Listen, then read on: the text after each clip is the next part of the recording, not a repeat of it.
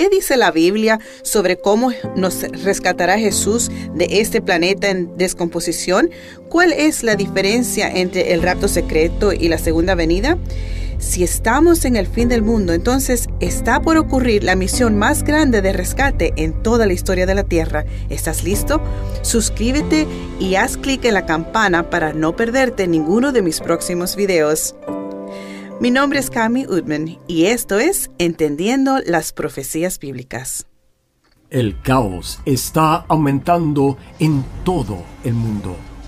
Las divisiones en la política y una pandemia mundial están arrasando nuestro planeta. ¿Será que nos dirigimos a un nuevo orden mundial? Únase a la oradora internacional Cami Utman en un viaje para descubrir la verdad bíblica y esclarecer las respuestas clave a sus preguntas bíblicas. En los viajes de Cami alrededor del mundo ha documentado milagros increíbles mientras enfrenta situaciones de vida o muerte.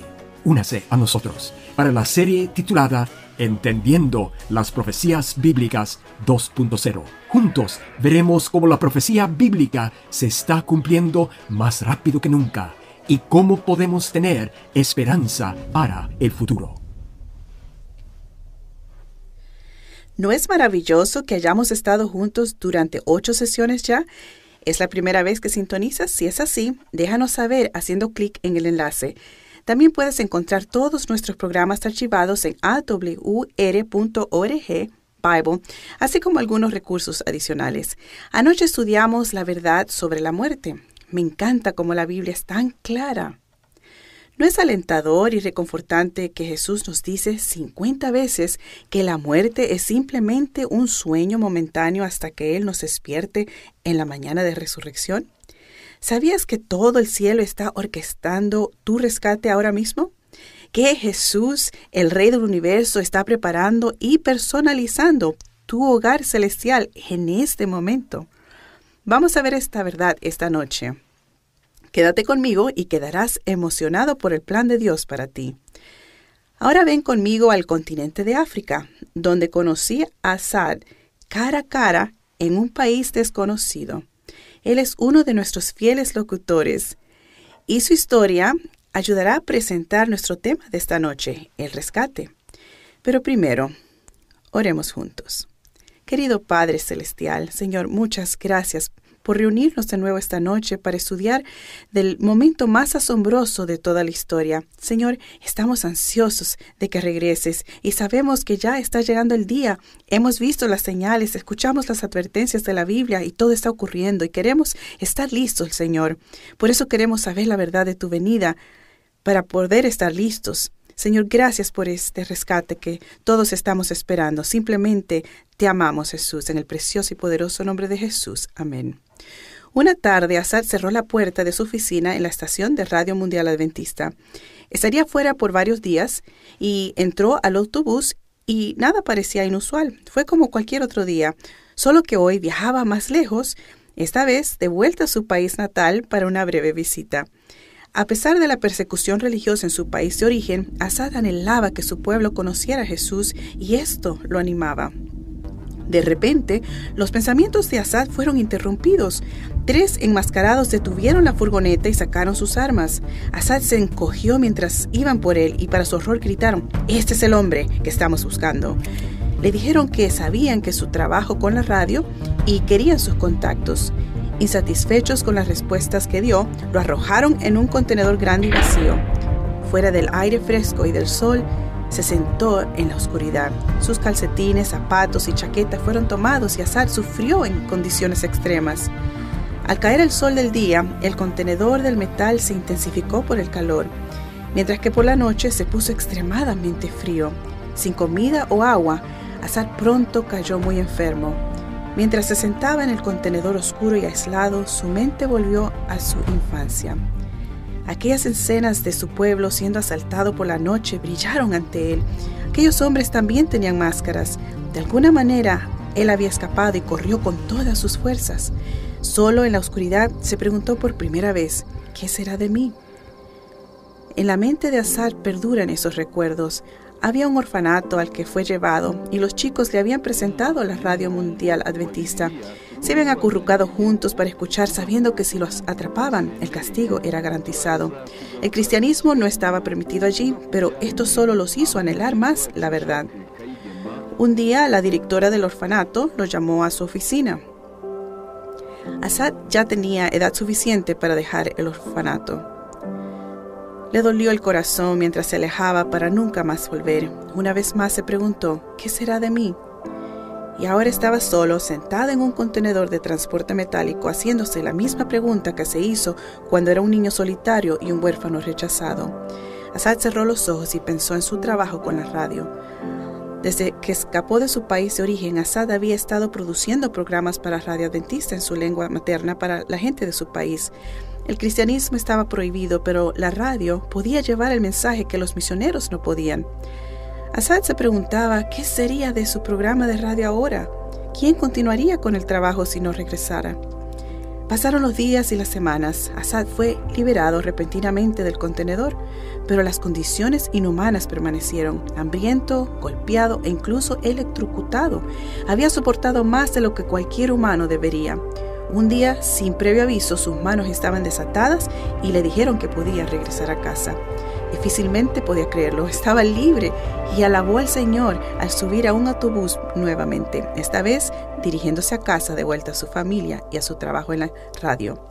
A pesar de la experiencia desgarradora de Assad, confía en que el Señor lo mantendrá salvo y sabe que mientras Dios quiera que esté produciendo estos programas, nada podrá detenerlo. Con Dios todo se trata de rescate, amigos. No solo tiene planes increíbles para rescatarnos de este planeta, algo que puso en marcha hace miles de años.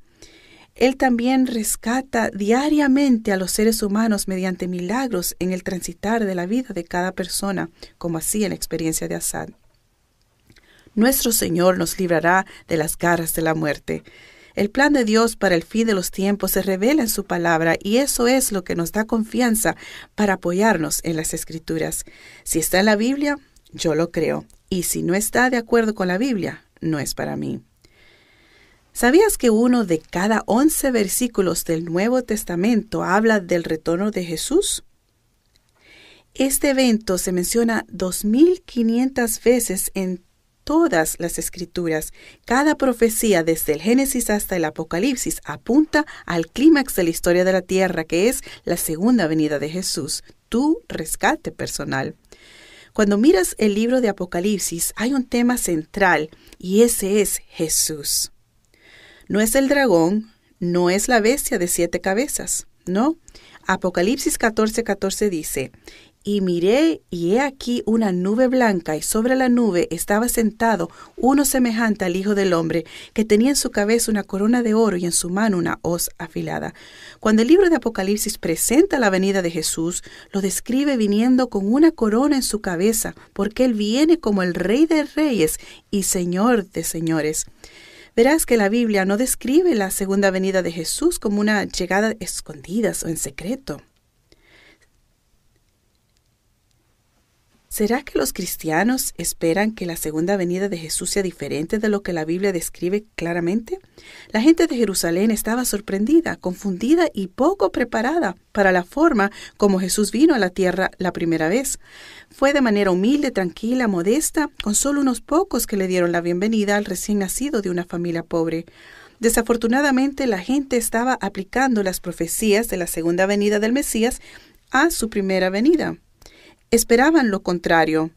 Esperaban que un conquistador derrocara Roma porque estaban reprimidos bajo ese dominio. Así que los judíos pensaron que vendría un rey que los volvería a establecer como el poder gobernante y quebrantaría la jerarquía romana. La historia tiene una tendencia a repetirse, amigos. Muchos cristianos hoy esperan que la segunda venida de Jesús sea diferente de lo que la Biblia describe claramente. Jesús nos dio señales definitivas, detalles reales de su segunda venida para que podamos distinguirlo de cualquier impostor. Él viene con una corona de oro en su cabeza. La Biblia, Biblia, siempre presenta a Cristo viniendo con poder y gloria. Y cuando miras el libro de Apocalipsis, siempre se le presenta viniendo en majestad celestial. Veamos Apocalipsis 19:11. Vi el cielo abierto y aquí un caballo blanco, y el que lo montaba se llama fiel y verdadero, y con justicia él juzga y hace guerra. Versículo 14. Y los ejércitos que están en los cielos, vestidos de lino fino, blanco y limpio, le seguían sobre caballos blancos. ¿Por qué la Biblia imagina a Jesús viniendo simbólicamente en un caballo blanco? Un caballo blanco es un símbolo de pureza, victoria y triunfo. Y cuando Jesús viene con una corona de oro sobre su cabeza montando un caballo blanco, se le presenta como un general victorioso, llegando a derrotar a todas las fuerzas del mal. Jesús regresa victoriosamente, triunfante y glorioso. Apocalipsis 11:15 Los reinos del mundo han venido a ser de nuestro Señor y de su Cristo, y Él reinará por los siglos de los siglos. Cuando Jesús venga, la gran controversia terminará. El pecado y los pecadores no existirán más. La venida de Jesús no es un evento misterioso. Él viene a reinar sobre todo el universo. Él viene para ser adorado y alabado por los redimidos por los siglos de los siglos. Hay dos preguntas muy importantes que muchos hacen acerca de la segunda venida. Número uno, ¿cómo volverá Jesús por segunda vez? Número dos, ¿cómo puedo saber que estaré listo cuando Él venga? La Biblia da respuestas muy claras a ambas preguntas. El plan de Dios para el fin del tiempo se revela en su palabra. Jesús describe claramente uno de los engaños antes de su regreso de esta manera. Lucas 17:23.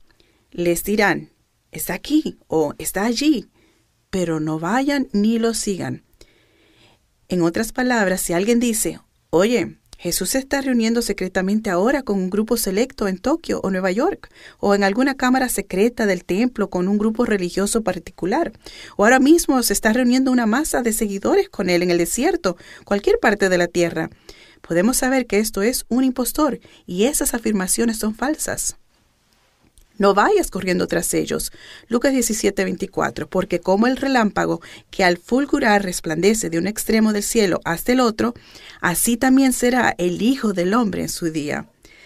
Cristo no aparecerá de repente en un programa de entrevistas en Hollywood o como un realizador de milagros en las calles de París. Nuestro Jesús no caminará por algunas calles importantes de este mundo. Jesús no alzará sus manos actándose yo soy el Mesías viene como un relámpago que ilumina y alumbra todo el cielo. Cristo desciende a la tierra, no se eleva de la tierra. ¿Recuerdas la historia que te conté anoche de cómo Nick advirtió que la diosa pronto se levantará de la tierra? Si te perdiste esta historia, vuelve a la presentación La tumba en nuestro archivo, no te lo puedes perder. Hay una discrepancia muy importante. Es por eso que Jesús nos da detalles tales como que vienen en las nubes de la gloria para que no estemos buscando alguna diosa que sale de la tierra. ¿Es realmente necesario entender todo esto? Si solo amo a Jesús no es suficiente. Satanás intenta engañar a la gente y muchos son engañados. Se le llama el gran engañador falsifica la verdad para llevar a millones por mal camino. Déjenme compartir con ustedes algunos hechos claros sobre la segunda venida de nuestro Señor Jesús. La venida de Cristo será un evento literal. Hechos 1.11 dice, Este mismo Jesús, quien fue tomado de ustedes arriba al cielo, vendrá de la misma manera como le han visto ir al cielo. Jesús ascendió y el poder de la gravedad no pudo retenerlo. Mientras los discípulos miran a Jesús con asombro, Él asciende cada vez más y más alto. Lo vieron irse y lo verán regresar. Un verdadero Cristo ascendió y un verdadero, verdadero Cristo descenderá. Este Jesús que sanó a los enfermos, alimentó a cinco mil, resucitó a muertos, ascendió y regresará de nuevo. Me encanta cómo la Biblia dice que la venida de Jesús será un evento visible y estoy ansiosa de verlo. Apocalipsis 1.7 dice, He aquí que viene con las nubes y todo ojo le verá. ¿No es maravilloso? Todo ojo. Ese texto vuelve a enfatizar cómo Jesús no vendrá en secreto de forma particular para unos pocos elegidos. He aquí que viene con las nubes y todo ojo le verá. Este evento es literal y visible. La venida de Cristo también será un acontecimiento audible. Primera Tesalonicenses 4:16, porque el Señor mismo descenderá del cielo con aclamación, con la voz de arcángel y con trompeta de Dios, y los muertos en Cristo resucitarán primero. ¿Te lo imaginas? ¿Escuchar la voz de Dios que atraviesa el universo? Una trompeta que anuncia su llegada, eso no es secreto, no viene en silencio o en secreto. La potente voz de Dios despertará a todos los que han muerto en Cristo Jesús. Su voz atravesará sus tumbas y despertarán para ver a su reconquistador que viene a rescatarlos. Escucharán la voz del arcángel con la trompeta que significa victoria triunfo sobre la muerte y los muertos en Cristo resucitarán primero. Este es el momento increíble en que cada cuerpo recibirá la inmortalidad, es decir, para siempre viviremos en la perfección. Primera Tesalonicenses 4:17 promete, promete, luego los que vivimos y habremos quedado, seremos arrebatados juntamente con ellos en las nubes para encontrarnos con el Señor en el aire. No solo los justos que han muerto se levantarán de los sepulcros, sino también los justos que están vivos encontrarán a Jesús en el aire cuando Él venga, rodeado de miles y miles de ángeles resplandecientes.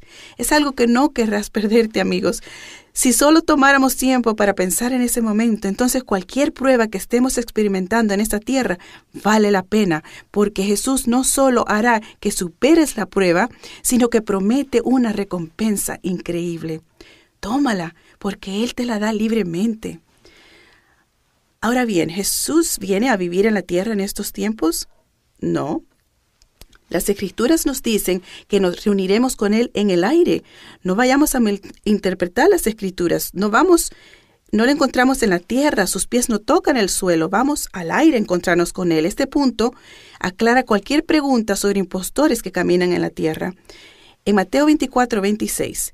Así que si les dicen, miren, está en el desierto, no vayan. Supongamos que un amigo viene y te dice que ha encontrado a Jesús predicando cálidas y hermosas verdades bíblicas con poder e incluso con fuego que cae desde el cielo, sanando a los enfermos y bendiciendo a los niños, leyendo la mente de las personas y acabando con las guerras. ¿Qué le dirás a tu amigo? Porque ahora sabes la verdad de las escrituras por ti mismo. Inmediatamente debes decirle que es un impostor. La Biblia dice, no vayas, porque cuando venga el verdadero Cristo, Él hará un espectáculo de luz deslumbrante en el cielo con miles de millones de ángeles, como lo dice allí en Mateo 24, 27. Porque así como el relámpago viene del oriente y se muestra hasta el occidente, así será la venida del Hijo del Hombre. La venida de Cristo será un acontecimiento glorioso. Solo Cristo es dador de vida, solo Él puede resucitar a los muertos. El verdadero Cristo nos encontrará en el aire para llevarnos con Él más allá de la luna, más allá de las estrellas, más allá del sol, hasta la misma sala del trono de Dios en el universo. Y ahí estaremos siempre con Él. Mm. Mateo 24:30 nos dice, entonces se manifestará la señal del hombre del, del Hijo del Hombre en el cielo, y todas las tribus de la tierra se lamentarán. Será como un relámpago que brilla desde el este hacia el oeste. Aparecerá en el cielo a todas las tribus de la tierra. Apocalipsis 1:7 dice, todo ojo le verá.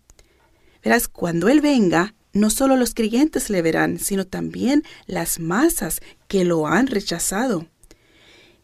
Esta es la principal oportunidad para el carácter de Dios que sea reivindicado. Cada persona verá y escuchará la verdad exacta de la Biblia siendo cumplida ante sus propios ojos. Cuando Jesús venga, solo habrá dos clases de personas, los no salvos y los salvos, los perdidos y los redimidos. No hay una segunda oportunidad cuando Cristo regrese.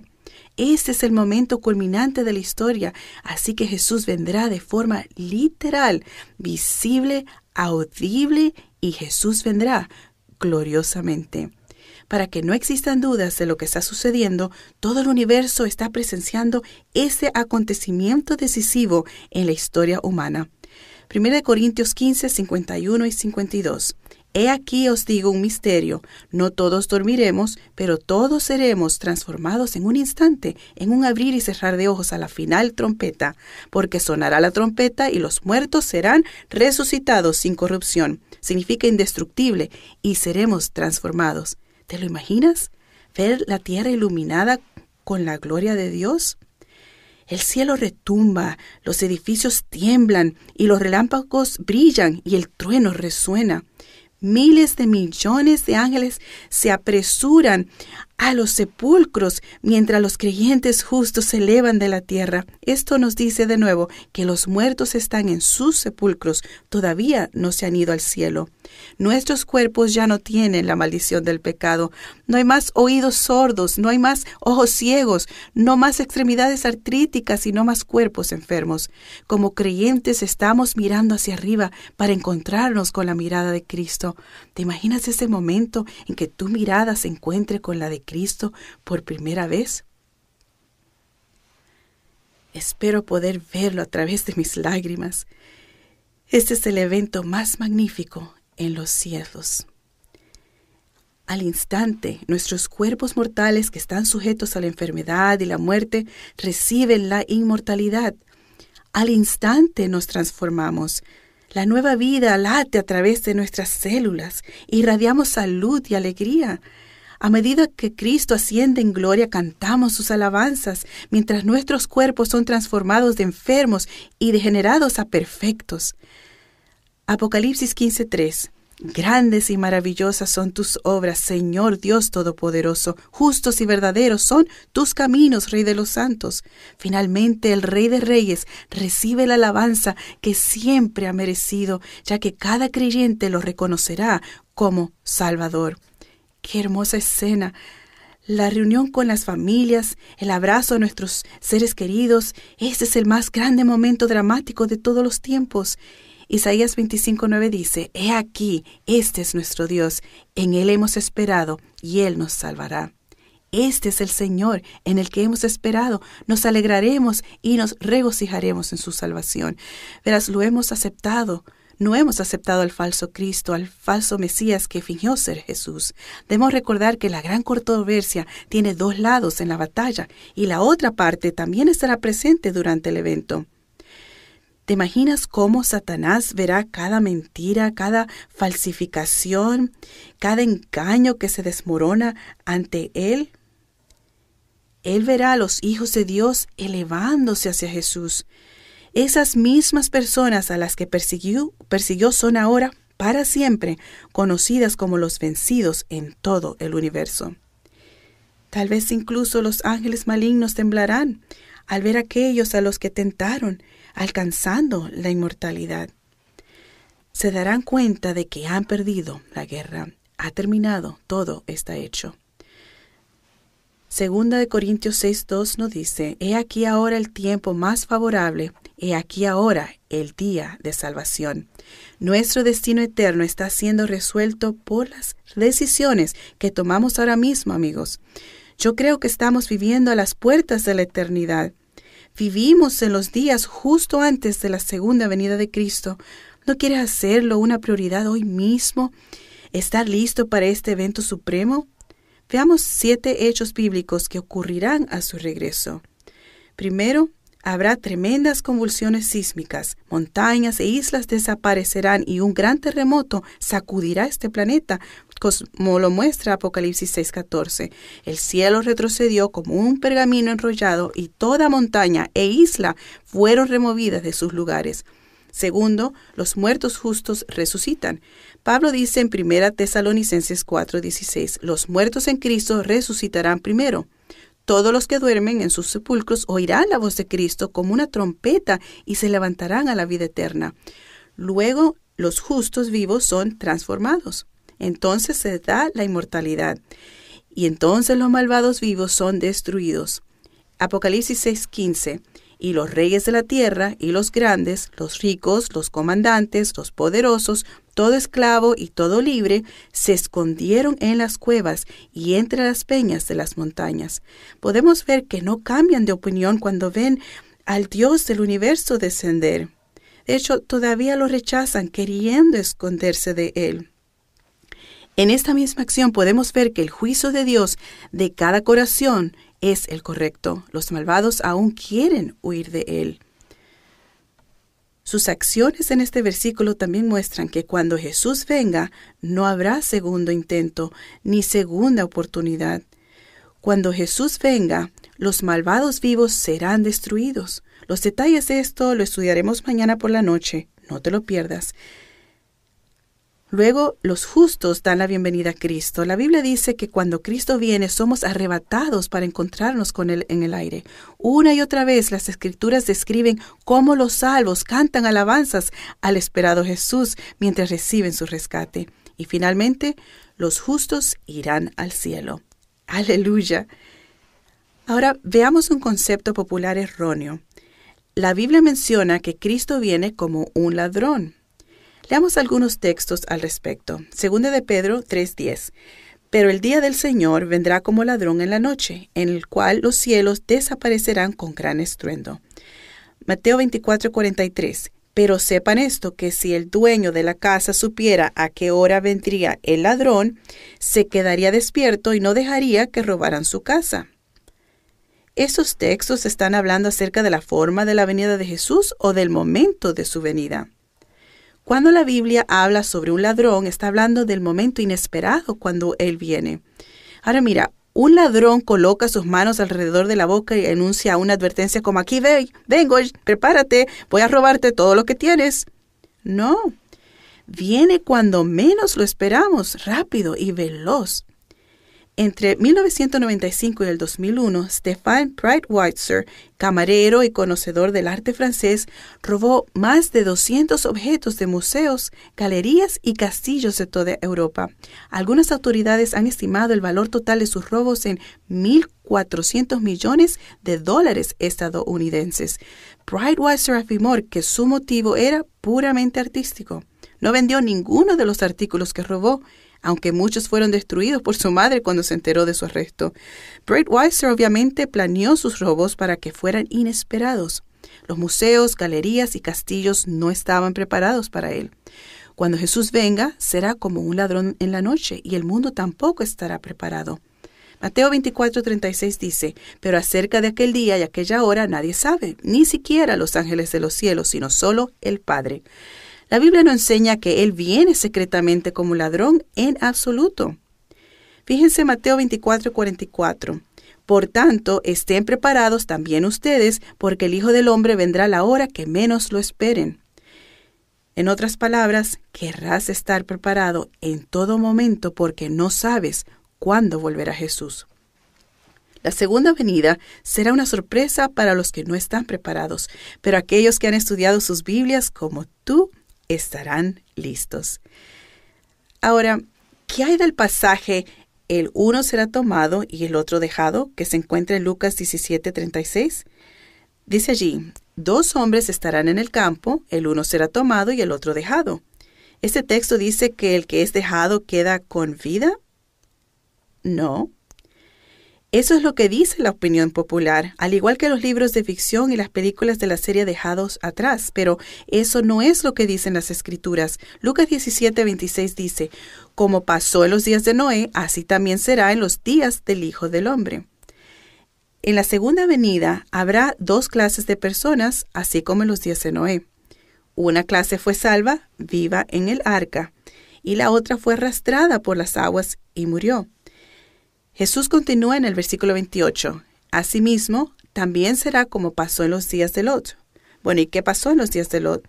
Una clase fue retirada de la ciudad y salvada, y la otra se quemó. Habrá dos clases de personas justo antes de que Jesús venga, una salvada, que ascenderá para encontrarse con Cristo, y la otra perdida. Ellos son los muertos, perdón, ellos serán muertos y destruidos con la segunda venida de Cristo. El libro de Apocalipsis es bien claro acerca de esta separación del mundo en la segunda venida de Cristo, aquellos que aman a Cristo y aquellos que temen su llegada. Apocalipsis 6, 16 y 17 describe a los que les rechazaron y decían a las montañas y a las peñas, caigan sobre nosotros y escóndenos el rostro del que está sentado sobre el trono y de la ira del Cordero, porque ha llegado el gran día de su ira, y ¿quién podrá permanecer de pie? ¡Qué trágico! Él viene a salvarlos, pero ellos corren y se esconden. Sus corazones están llenos de miedo.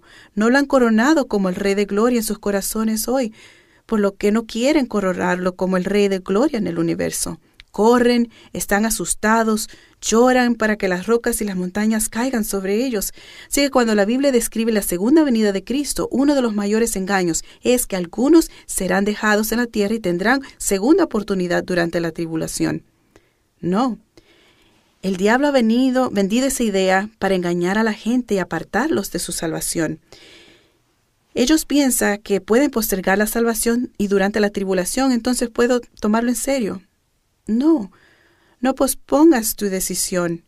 Amigos, según el libro de Apocalipsis y según la enseñanza de Jesús, no hay una segunda oportunidad. El momento de tomar las cosas en serio para tu salvación es ahora. Así como en los días de Noé, cuando el ángel cerró la puerta del arca y la lluvia comenzó a caer, a partir de ese momento nadie podía entrar en el arca para salvarse. No importó cuán fuerte gritaran o cuán fuerte golpearan la puerta, todo había terminado. No había una segunda oportunidad para ser rescatado. Al igual que cuando veas a Jesús venir en las nubes, Él trae su recompensa con Él. Todo ha sido decidido. No puedes mirar hacia arriba y decir, oh, cambié de opinión, ahora creo en Él, porque entonces será demasiado tarde. No dejes que pase otro día sin tomar la decisión más importante de tu vida. Elige a Jesús y cuando lo hagas, mm, qué dulce la recompensa que no puedes ni imaginar. Pero veamos por un instante cómo será la recompensa del cielo. Jesús dice en Juan 14, 2 y 3, Voy pues a preparar lugar para ustedes, y si voy y les preparo lugar, vendré otra vez y los tomaré conmigo, para que donde yo esté, ustedes también estén. ¿Puedes creerlo? El Rey del universo quiere que tú estés con Él por toda la eternidad. Así que Él está frenando los vientos de la lucha ahora mismo porque Él quiere que todos nosotros tengamos la oportunidad de escogerlo. Escoge ser preparado para la segunda venida. Escoge el cielo. Verás, Jesús quiere solo una alma más, solo una más. Esto me recuerda la verdadera historia de rescate de Desmond II, un adventista del séptimo día que defendió con valentía a Dios en sus convicciones. Estuvo en Okinawa durante la batalla más sangrienta de la Segunda Guerra Mundial y salvó a 75 hombres sin disparar ni llevar un arma. Como médico del ejército, él solo evacuó a los heridos de detrás de las líneas enemigas se enfrentó a una avalancha de disparos mientras cuidaba a los soldados e incluso fue herido por una granada. Pero Dios preservó su vida.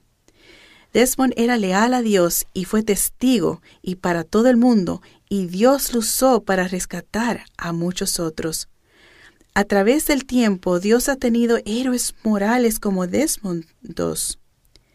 Amo la oración de Desmond. Orémosla todos. Por favor, Señor, dame solo una más, solo un alma más para el cielo. El cielo es el regalo supremo de Dios y yo deseo estar allí, donde quiera que eso sea, siempre y cuando esté con Jesús. Pero Dios nos dio una visión del cielo, así que vayamos allí juntos ahora. Allí lo vemos en los capítulos como Apocalipsis 21 y 22. Podemos imaginar que después de elevarnos para encontrarnos con el Señor en el aire, viajamos pasando planetas y luego nuestros ojos ven el cielo por primera vez, con sus doce puertas hechas de perlas gigantescas, sus doce cimientos, cada uno hecho de gemas preciosas. Vemos las calles de oro puro con las que hemos soñado y ahora las vemos con nuestros propios ojos. Nos envuelve la luz de la gloria de Dios. Los versículos nos dicen que no habrá necesidad del sol o de la luna, porque donde esté Dios brillará con un resplandor como el fuego. Luego corremos hacia el río de la vida que sale del trono de Dios, porque vemos ese árbol maravilloso en el que nos deleitaremos, del que recibimos la inmortalidad. el árbol de la vida que da doce clases de frutos. Y lo que inicialmente no podremos entender es lo enorme que es la ciudad santa. Es perfectamente cuadrado, cada pared tiene 600 kilómetros de longitud y todos caben perfectamente en su interior. Dios ha preparado cada detalle con extrema delicadeza al igual que nuestros nuevos cuerpos tan hermosos, inmortales y perfectamente hechos de carne y hueso, al igual que nuestro Creador, nuestro Maestro y nuestro Rey Jesús. Y a medida que pasan los días, se hace cada vez más y más evidente que realmente no hay más dolor, no hay más miedo y no hay más lágrimas. Nos sentimos inundados con toda la alegría que hay en nosotros que está a nuestro alrededor y que compartimos con todos los creyentes de todos los tiempos. Juntos, uno al otro, al lado del otro, alabamos a nuestro Creador, a nuestro Salvador. Oh amigos, solo pensar en ello. Ahora, esto no es un cuento de hadas.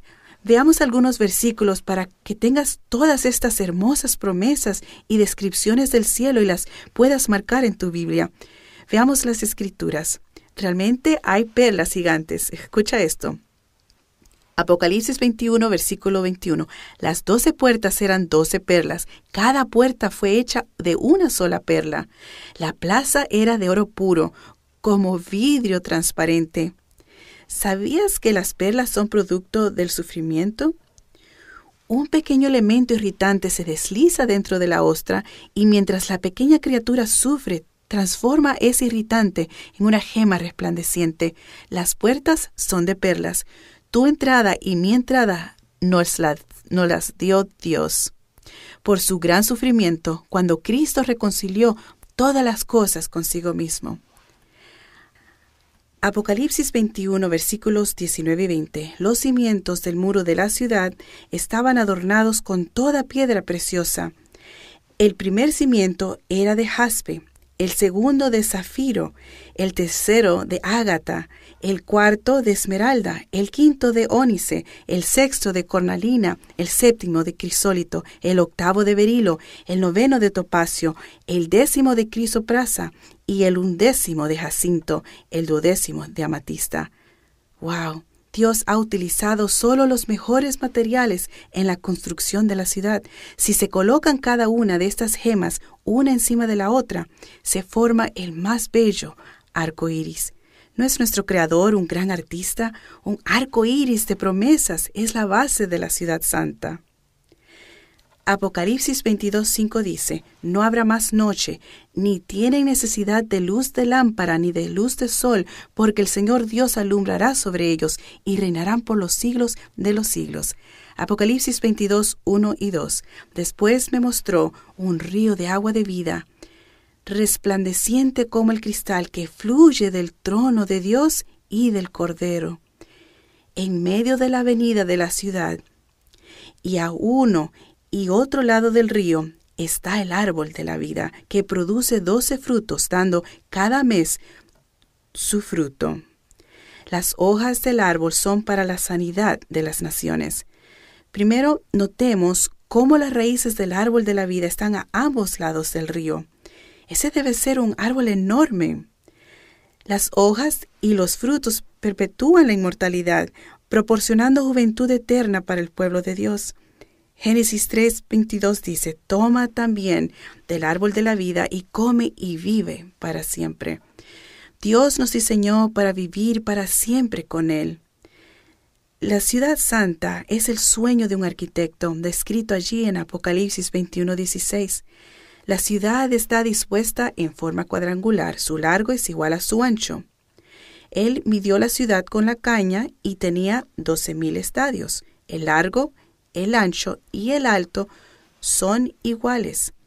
Las ciudades antiguas se medían por la circunferencia de las paredes exteriores. Un estadio son 201 metros, lo que significa que la ciudad tendrá una circunferencia de 2.414 kilómetros y como es cuadrada, cada muro tendrá 603 kilómetros de longitud. Ahora bien, es un cuadrado perfecto ya que tiene el mismo largo de ancho, pero nota que la altura también es la misma. Así que tendrá 603 kilómetros de altura y 364 mil kilómetros cuadrados. Lo que, si piensas bien, aquí en los Estados Unidos sería más que el área de Virginia, Washington, D.C., Pensilvania, Maryland, Nueva Jersey, Rhode Island y Vermont combinados. Se estima que al menos 39 billones de habitantes podrían estar dentro de ella. Actualmente tenemos 7.8 billones de habitantes en esta tierra, entonces eso sería casi cinco veces más y fácilmente cabría en esta ciudad. ¡Wow! ¡Qué gran alelo! Ahora, en 1 Corintios 15, 53 dice, porque es necesario que esto corruptible sea vestido de incorrupción y que esto mortal de inmortalidad. Apocalipsis 21:4 Y Dios enjugará toda lágrima de los ojos de ellos. No habrá más muerte, ni habrá más llanto, ni clamor, ni dolor, porque las primeras cosas ya pasaron. Isaías 40:31 dice, Pero los que esperen en el Señor renovarán sus fuerzas, levantarán las alas como águilas, correrán y no se cansarán, caminarán y no se fatigarán. Cada facultad se desarrollará plenamente, cada capacidad aumentará. La adquisición del conocimiento nunca cansará la mente o agotará las energías. Este texto nos deja saber que lo que sabemos acerca del cielo es solo una vislumbre. Como dice 1 de Corintios 2.9, más bien como está escrito, cosas que ojo no vio ni oído yo, que ni han surgido en el corazón del hombre, son las cosas que Dios ha preparado para los que lo aman. Mm. Mateo 8:11, y les digo que muchos vendrán del oriente y del occidente y se sentarán con Abraham, Isaac y Jacob en el reino de los cielos. ¿Oíste eso? Vamos a sentarnos con los grandes pensadores espirituales de todos los tiempos. Los héroes de la fe de Dios a través de los siglos estarán allí. Los nobles de la Biblia, de los que solo hemos leído y que nunca hemos conocido, estarán allí. Piensa en cómo será. Tal vez algún día, mientras trabajas en tu hermoso jardín, verás a un hombre caminar por la calle y dirás, ah, ¿se parece a Adán? Y él camina hacia ti y te dice, hola, soy Adán he estado admirando esas frutas. Y entonces se sientan y empiezan a hablar de la vida y a compartir juntos el gozo de Jesús. Y tal vez algún día te encuentres con Moisés, el patriarca que recibió los diez mandamientos, escritos por la misma mano de Dios. Moisés compartirá detalles sobre lo que fue pasar por el Mar Rojo, con los egipcios detrás de ellos, y la fe necesaria para atravesar ese mar. Recordará lo que fue liderar a los hijos de Israel por cuarenta años en el desierto. Y después tal vez veas a Daniel jugar con un león. Te lo encuentras y se hacen amigos y él comparte su experiencia en el foso de los leones. Cuando le preguntes a Daniel, ¿tenías miedo? Con lágrimas de gozo te responderá, confía en mi Dios. Pero sobre todo, el cielo es un lugar para la comunión con Jesús nuestro Cristo que murió por nosotros, aquel que soportó clavos a través de sus manos por nosotros, el hombre cuya cabeza recibió una corona de espinas por nosotros. El mismo, el único que derramó su sangre por nosotros. Isaías 66, 23 dice, De sábado a sábado vendrá todo mortal a postrarse delante de mí, ha dicho el Señor Jesús. Personalmente tengo muchos deseos de escucharte contar, amigo, de ese día en que estés saliendo del templo celestial y Jesús llegue ante ti y te diga o te dé la sonrisa más hermosa que hayas visto. Y al verte, extiende sus manos y dice, quiero dar un paseo contigo. Caminas a través de campos de granos que se mueven por el viento y Jesús extiende su mano y separa un grano y te dice, pruébalo y juntos caminan sobre una colina y él dice, mira estas flores, ¿no son magníficas? No, flores como ellas hay en el universo. Mira las púrpuras, las rosadas, las rojas, las azules. No existe otro campo como este. Hice este campo especialmente para ti y pinté una colina entera con él. Y de repente escuchas un coro de ángeles y Jesús dice, entonan tu canto. Tú eres tan valioso para mí, eres lo más precioso y habría soportado la agonía, el dolor, el sufrimiento y la oscuridad de la cruz, aun si hubiese sido solo para salvarte a ti.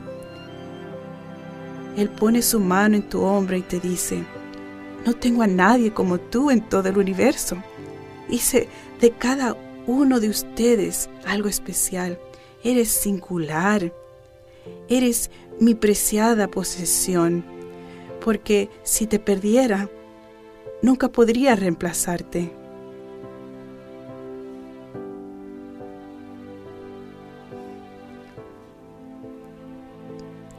Cristo vino a la tierra y derramó todo el cielo por ti. El rescate de Dios es mucho más asombroso de lo que puedas imaginar. Los planes de Dios para ti son inimaginables ¿Hay algo o alguien que te esté impidiendo prepararte para la venida de Cristo? En este momento Jesús está preparando para que estés con Él en el cielo. ¿Quieres pasar la eternidad con Él? ¿Es tu deseo estar con Él para siempre? ¿Quieres entregarle tu vida a Él y seguir los maravillosos planes que Él tiene para tu vida? Amigos, oremos juntos. Padre Celestial, te pido una cosa esta noche. La única cosa que quiero es vivir en tu hogar celestial por toda la eternidad y maravillarme con tu bondad. Señor, tú conoces los corazones de aquellos que están escuchando en este momento, que también anhelan estar contigo en el cielo. Ayúdanos a tomar decisiones cada día que nos lleven a ti en el precioso y poderoso nombre de Jesús. Amén. Amigo, te invito a interactuar con nosotros en el chat o haz clic en el enlace de abajo para hacer una pregunta a nuestros instructores de la Biblia en línea. ¿Te sientes consolado al saber que su Hijo vendrá pronto a rescatarnos y llevarnos a casa?